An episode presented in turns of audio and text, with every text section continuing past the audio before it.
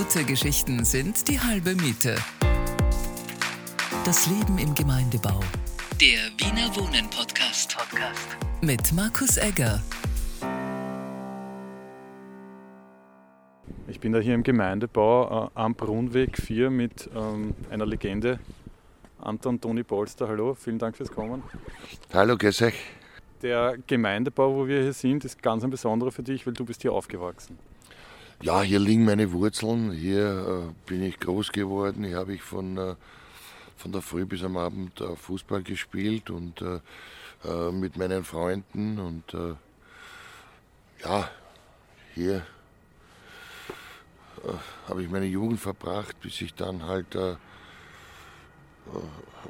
zu Austria Wien gegangen bin, 1973 und bei Austria Wien dann angefangen habe, äh, Fußball zu spielen und bin dann bis äh, 23 Jahren äh, bei Austria immer, immer gewesen. Mhm.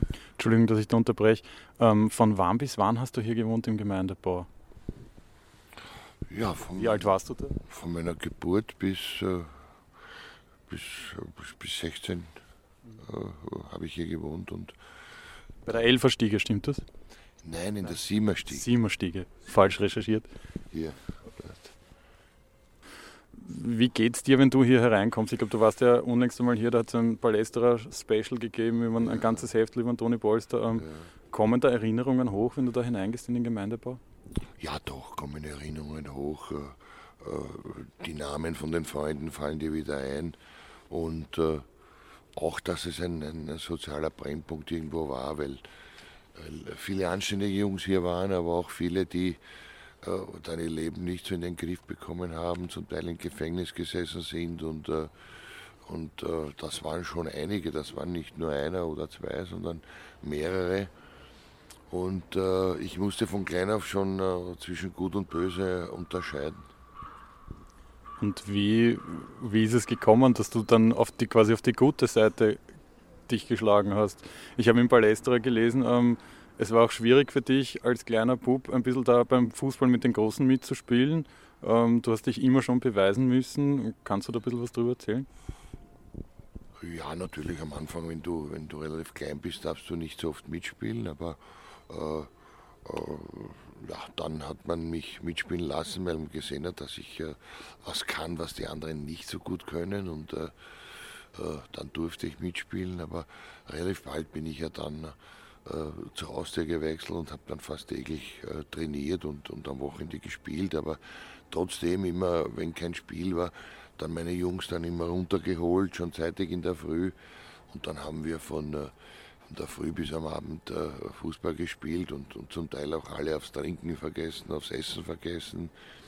Und, äh, und hier also den ganzen Tag verbracht mit, mit Radfahren, mit, mit Fußballspielen und mit äh, Zusammensein ohne, ohne Computerspiele, ohne Handys und alles an der frischen Luft. Das war, das war eine, eine bescheidene äh, Jugend, weil wir nicht viel hatten und äh, nicht sehr begütert waren, aber mir hat es an nichts gefehlt und ich habe äh, äh, gute Erinnerungen an meine, an meine Kindheit. Wer hat dir den ersten Fußball geschenkt oder woher ist die, die Liebe zum Fußball gekommen? Da hättest du ja auch was anderes machen können oder nicht? Tennis spielen oder Tischtennis? Oder? Ja, ich bin am Fußballplatz quasi aufgewachsen, weil mein Vater schon ein, ein grandioser Spieler war und äh, dann äh, lange äh, Jahre auch Trainer gemacht hat äh, bei kleineren Vereinen und so habe ich äh, das alles, was ich äh, jetzt mache, auch im Unterhaus kennengelernt und, und bin auf Fußballplätzen quasi groß geworden und zum Teil war mein Vater auch anfangs Schiedsrichter dann Trainer und ich habe das alles miterlebt und war dadurch natürlich äh, irgendwo gebrandmarkt äh, und äh, wusste auch schon sehr, sehr früh, dass das äh, das eigentlich ist, was ich, was ich mein Leben lang auch machen wollte und dass das so gut geklappt hat, konnte ich natürlich auch nicht ahnen. Und woher war immer schon der Drang, da Tore zu schießen? War das für dich klar, dass du immer Stürmer sein willst oder hat man dich auch einmal ins Tor gestellt oder hat man gesagt, okay, als Kind, du bist Verteidiger? Oder? Na, ich war als Verteidiger relativ unbrauchbar. Also ich habe immer vorn gespielt. Ich wollte immer der Held sein, einer, der die Tore schießt, der die Tore macht, der, der Spiele entscheidet. Also hinten spielen war für mich gar nicht. Hat es da Vorbilder gegeben? Ich, Hans Krankl ist ein paar Mal gefallen, obwohl der ein Rapidler ist und du eigentlich ein Austrianer. Ähm ja, Hans Krankl war immer ein Vorbild. Er war der Beste zu der Zeit und an ihm musste man sich orientieren und äh, äh er war mein Vorbild. Ich wollte, ich wollte das erreichen, was er erreicht hat und äh, dass ich dann äh, viele seiner Gelungen. Marken überboten habe, ist natürlich, äh, macht mich wahnsinnig stolz. Weißt du noch, ähm, weil du gesagt hast, Freunde, die hier gewohnt haben, haben die da direkt bei dir auf der Simmerstiege gewohnt oder? Nein, die waren verteilt über den ganzen Bau. Ja. Und gibt es da noch Kontakt zu irgendwem heute? Da gibt es noch Kontakt zum äh, Gerhard Eigner. Hier haben die Eigners oben gewohnt. Das waren äh, drei Brüder. Und äh, alle drei haben quasi mit mir auch Fußball gespielt und sind mit mir groß geworden. Und ähm, wann bist du zur Austria gegangen in den Nachwuchs? Ich habe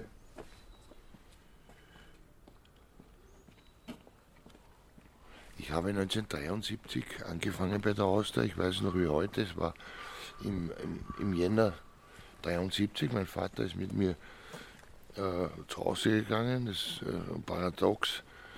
Es war ein, ein, eine Rapid-Legende bei der Austria im Nachwuchstrainer, Karl Gieser. Und es war bitterkalt und äh, wir standen dort zu zweit und äh, Karl Gieser kam auf uns zu und äh, die kannten sich natürlich, weil mein Vater ja auch im Nationalteam zweimal gespielt hat. Und äh, ich weiß noch wie heute, Herr, Herr Gieser hat damals gesagt äh, zu meinem Vater Maxl, und kann er was der Bur? Und mein Vater hat gesagt, ja, schau es dann einmal an. Und da habe ich mittrainiert und, und äh, wurde gleich genommen. Und, Warst ja, du da nervös? Kannst du dich erinnern? Ich glaube nicht, weil ich, ich wusste, dass ich was kann, was, was andere nicht so gut können. Also ich könnte mich jetzt nicht erinnern, aber ich glaube nicht, dass ich nervös war, weil was sollte da schon, äh, was sollte da schon schief gehen? Ich habe richtig gut Fußball gespielt und, äh, und ich dachte, das ist es doch, was ich, was ich möchte. mit, mit großartigen Spielern zusammenspielen. Und, das konnte ich dort finden. Und du bist ja selber dann zu einem großartigen Spieler geworden. Wie sehr waren die Wurzeln hier im Gemeindebau prägend, dass man sagt, dass man sich überall durchsetzt? Also da hat es ja auch bei vielen Mannschaften eine große Konkurrenz gegeben und du hast dich eigentlich auch oft gegen Widerstände durchsetzen können. Ja, ich glaube, eine große Stärke ist von mir, äh, das wusste ich natürlich damals noch nicht, aber eine große Stärke war von mir immer, dass ich mir viel, viel abgeschaut habe von anderen. Das waren nicht immer äh, Weltklasse-Spieler oder Klasse-Spieler, sondern das waren zum Teil auch Freunde von mir. Der eine hat den, den Ball wunderbar abgedeckt, der andere äh, hat, äh, hat mit beiden Beinen sehr gut geschossen, andere konnten das wiederum gar nicht.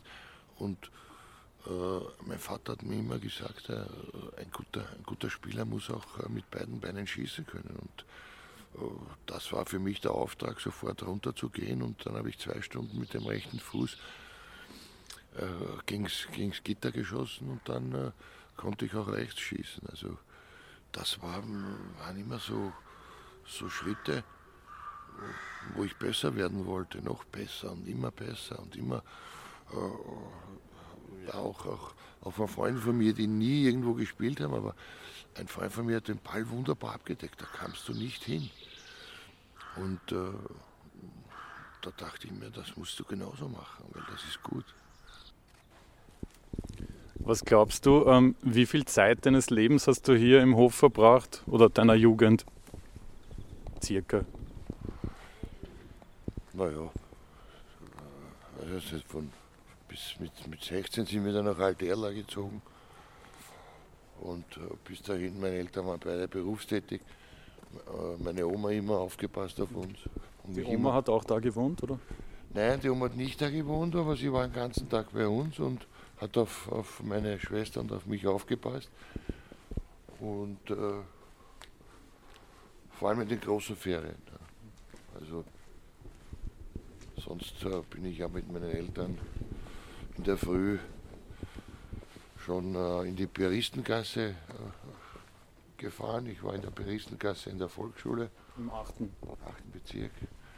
Und meine Eltern haben in der, in der Stadt gearbeitet und haben, haben mich äh, dort dann abgesetzt und nach, dem, äh, nach der Schule ging es zum Training. Und in den großen Ferien hat meine Oma auf uns aufgepasst. Und ähm, da, wo jetzt der Spielplatz ist, war der Käfig, wo du quasi ähm, angefangen hast, Fußball zu spielen. Hast du da am Anfang schon Fußballschuhe gehabt oder hast du da mit normalen Schuhen gespielt? Und ich habe diese äh, Semperit-Batschen gehabt. Äh, Was heißt jetzt Semperit-Batschen? Da bist du zu jung, ja, die kennst du nicht mehr. Aber das waren die, die billigsten Schuhe und auch äh, die für den Hof am besten geeignet waren. Die hatte jeder. Das waren so äh, Leinen-Gummi-Schuhe, äh, blau-weiß oder, oder braun vom Sent von Semperit und mit denen haben wir fast alle hier Fußball gespielt. Und jetzt ist ein Spielplatz hier. Äh, ja, Fußball spielen darf man scheinbar nicht mehr hier. Aber hier war der Eingang zum Käfig und hier hatten wir unseren Käfig. Die Sandkiste war, aber sonst war, war hier der Käfig eigentlich. Hat es damals auch einen Hausbesorger hier gegeben? Weißt du das zufällig? Ja, natürlich hat es Hausbesorger gegeben. Und ich musste, ich musste ja immer die Miete auch bringen äh, oder einbezahlen. Das gab es ja damals noch. Also meine Mama hat mich öfters mit dem Geld und mit dem Zinsbuch zu Hausbesorgern geschickt und ich habe da äh, die, die, die Miete einbezahlt. Bei welcher Stiege war die Hausbesorgerin, weißt du das noch? Auf der Viererstiege. Das heißt von der Siebener zur Viererstiege und dann gleich wieder in den Käfig. Aber das heißt, hat dich dann deine Mama am Abend oder die Oma holen müssen und sagen, Toni, komm jetzt rein einmal, es ist jetzt genug mit Fußball, Abendessen?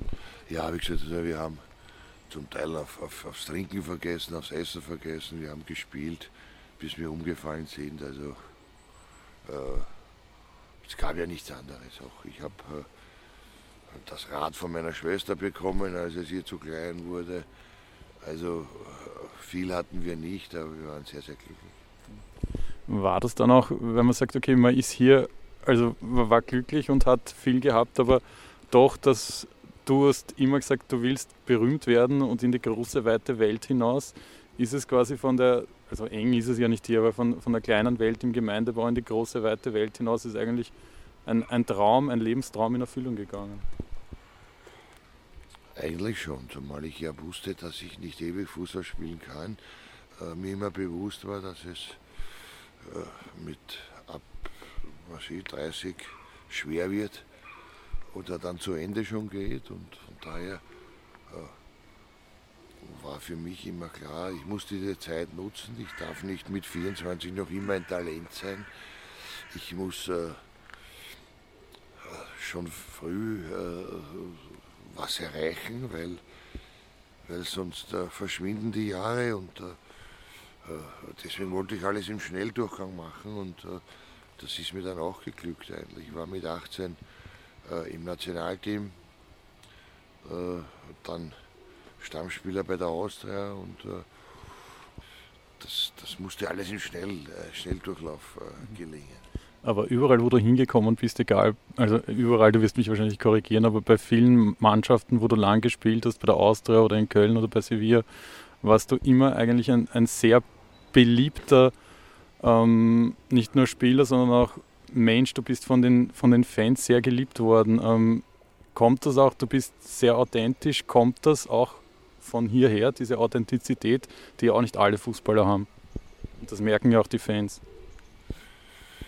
Ja, also ich, ich, ich glaube, ich habe mich nie zu wichtig genommen. Das, glaube ich, war, war der Punkt, äh, weil äh, ich immer äh, gewusst habe, wenn ich nein, nicht zufällig unten am Rasen stehen würde, dann würde ich auch äh, oben auf der Tribüne sitzen und, äh, und äh, meine Nationalmannschaft oder meine Vereinsmannschaft anfeuern. Also von daher sage ich, sage ich das eher als, als, als Glück und, und, und, und, Erfolg, dass ich da unten stehen darf. Aber deswegen habe ich nicht, nie geglaubt, ich bin was Besseres jetzt als meine Freunde, die hier mit mir aufgewachsen sind.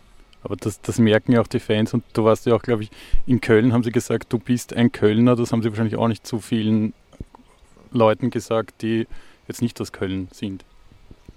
Also das war, das war für mich wie ein Ritterschlag, dass man äh, mich als Kölner bezeichnet hat, äh, als, als, als richtigen Kölner. Und äh, mehr kannst du eigentlich nicht erreichen. Das ist, das ist äh, ein Ritterschlag. Aber du warst ja, glaube ich, dort auch der, der, Präsident von einem Unterhausverein vom SV Weiden. Ähm, ist das, ähm, das müsste man ja auch nicht machen, dass man sagt, okay, ich, ich gehe jetzt in ein Unterhaus und äh, bin dort Präsident. Das ist ja auch was, was man gern macht wahrscheinlich. Ähm, wie kam es dazu? Ja, das war äh, eine Geschichte, die relativ relativ einfach war. Man hat mich gefragt und ich habe ja dort viele Zeit äh, verbracht, weil mein Sohn ja beim SV Weiden gespielt hat. Und äh, ja, dann hat man mich gefragt, ob ich nicht helfen könnte. Und äh, äh ich habe das als zuerst als verrückt abgetan und, und nicht machbar. Und ja, dann habe ich mit meinen Beziehungen dann äh, ja, vieles erreicht für den SV ist heute ein wunderbares Clubhaus dort, ein, ein wunderbarer Kunstrasen und es waren so viele Sachen, die eigentlich äh, ganz, ganz schlecht waren. Und wir haben das geschafft, dass wir den SV Weiden zu einem schönen Vorstadtclub machen, ohne, ohne jetzt groß äh, Geld in die Hand zu nehmen, aber äh, vor allem die Infrastruktur Struktur haben wir haben wir perfekt gemacht und, und äh, das war, wie gesagt, Zufall. Also das war nicht gewollt von mir, war nicht angestrebt, aber war dann eine Sache, die ich auch nicht, nicht bereut habe. Du bist ja jetzt bei der Wiener Viktoria Trainer in Meidling. Es ist ja auch ein, ein Verein, der, ähm, wo du auch geliebt wirst von den Fans und der ja auch jetzt nicht so ein großer Verein ist, wo viele Leute sagen, äh, was macht ein, ein Polster dort? Aber du bist dort sehr beliebt und hast mit dem Verein auch viel erreicht. Das heißt, ähm, du fühlst dich dort in Meidling auch sehr wohl. Ja, ich muss, ich muss sagen, natürlich war mein Ehrgeiz als, als äh, Trainer genauso viel zu erreichen wie als, äh, wie als Spieler. Und ich dachte natürlich auch immer, dass, äh, dass das eine Übergangslösung ist für mich, bei Wiener Viktoria Trainer zu sein und dass das für mich ein, ein Schritt ist äh, äh, in die Bundesliga, zum Nationalteam oder wie auch immer. Äh, heute weiß ich, dass das ein Denkfehler war. Das ist genau der Club, äh, wo ich hingehöre, wo ich sein sollte und wo mich der liebe Gott hingeschickt hat. Und äh, wir helfen so vielen Leuten im Umfeld äh, und sind so sozial eingestellt, dass das richtig Spaß macht, wenn man wenn man Leuten, denen es nicht so gut äh, geht, helfen kann.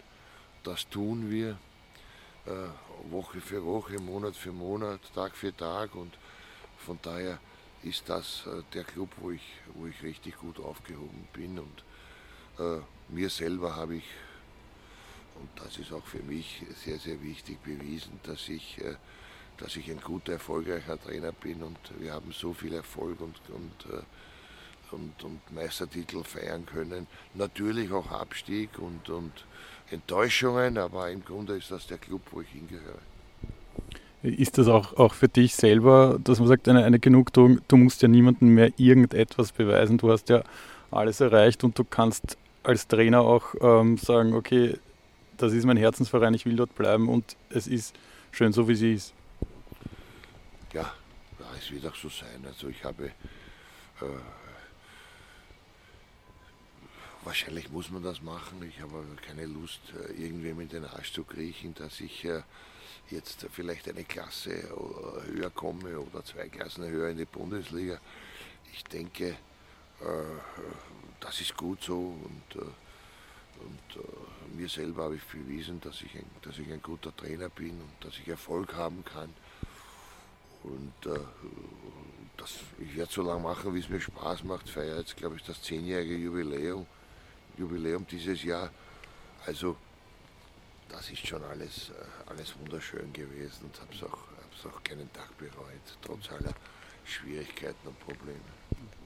Ähm, eine Frage habe ich jetzt noch zum Gemeindebau. Was, was bedeutet für dich Gemeindebau und sozialer Wohnbau in Wien und hier? Du bist ja aufgewachsen, du hast gesagt, es war, wie du jung warst, ein sozialer Brennpunkt und dennoch hast du, hast du es quasi geschafft, von hier aus dem 10. Bezirk am Brunweg 4 ähm, in die weite Welt hinauszukommen.